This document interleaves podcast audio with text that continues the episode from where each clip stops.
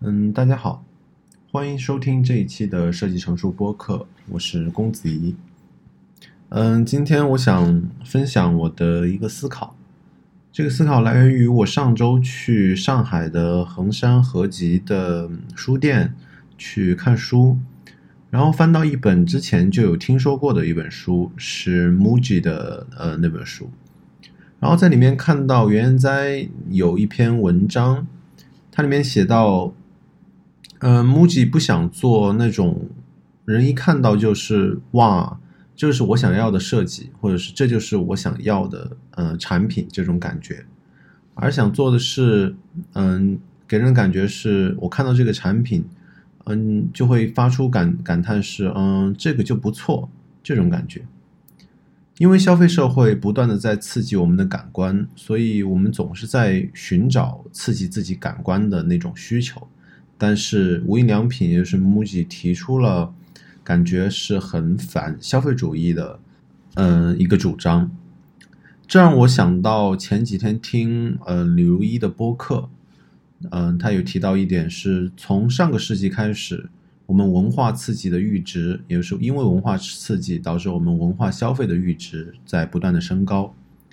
这让我想到，这不就是所谓消费社会带给我们的那种。哇，这就是我想要的这种产品，不断的创造出来的负面的结果嘛？我们总是很激进的去消费，呃，我们不愿意停下来说，我们就消费那种我们觉得还不错的产品，我们不会觉得有所克制是好的。但是我会从个人的想法出发，我会去思考哪种做法是我更加认同的，是不是更加呃刻意的放慢脚步就是真的好的呢？就像李如一说的，嗯，他提到，好像现在做人工智能的科技创业者都不知道有所克制是好的。嗯，我在想，我们在做一件事情的时候，我们是否应该有所克制，或者说克制会给我们带来什么，或者说克制我们要去克制的动机是什么？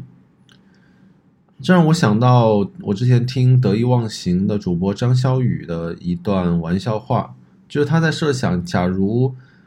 人有无限的生命，人会怎么样？那其实，假如人有无限的生命，那人可能就永远不会做事情了，因为后面的路还很长。我们完全不用现在赶着这几年就把那个东西给做出来，或者是我们就要去消费，嗯，很多刺激、非常刺激的文化产品。我们完全可以到十亿年的时候，我再去想，哎，我应该。做点什么，或者是我们到二十一岁的时候再呃，是不是我们有中年危机了？正是因为对于死亡的恐惧，才会让我们非常焦虑。正是因为我们觉得生命很短暂，才会我们才会着急。因为所最终所所有的焦焦虑，我们做的事情的动机和我们做事情的节奏的决定性因素，都来源于我们对死亡的焦虑。从另一个角度来想，虽然我们的平均寿命在不断的增长，但是我们对于死亡的焦虑其实好像并没有因此减少，反而我们在现代社会，嗯，越来越多的想要去消费更多的东西。这让我呃想到的一个原因是，虽然平均寿命在不断的增长，但是这个增长其实是从八十岁到八十二岁这人生中最后的两年。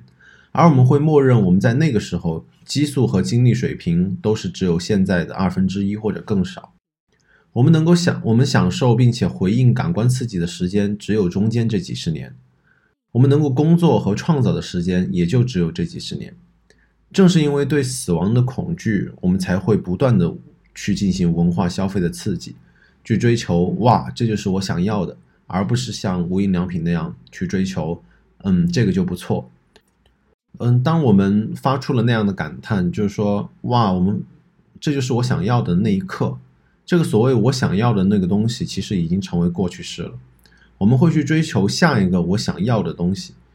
为了满足我们不断提升的阈值，文化的供给也会做出相应的变化，好像就是必然的事情了。或者可以这样说。在我看来，可能在年轻的时候，及时行乐和拼命的工作，好像都是非常必然的事情。我们不会因为平均寿命的增长，使我们的死亡焦虑有所缓解。我们必然的会不克制的去消费或者去创造。即使消费社会让我们的阈值不断升高，我们创造的人工智能最终会毁灭我们自己，我们还是会无止境的去做，因为我们害怕死亡。但是我们好像身边有慢慢多很多人开始接受所谓慢的生活，接受刻意节制的生活方式。那么，我想有一个问题是，是不是可以说无印良品的设计理念就是逆着现在的人们的文化消费行为而走的呢？或者说我上面说到的说到的那些，我们必然会进行无止境的文化消费和创造性行为，就是错的呢？其实我想又不是的，因为不只是无印良品，很多书店、咖啡店都在宣扬慢的生活方式。我觉得这可以解释的方式是，这种做法也是我们缓解死亡焦虑的一种呃另一种办法，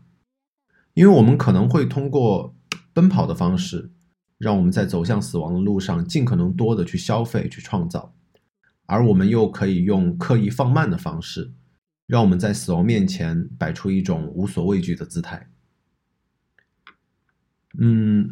感谢您收听这一期的设计成熟播客，我们下期再见。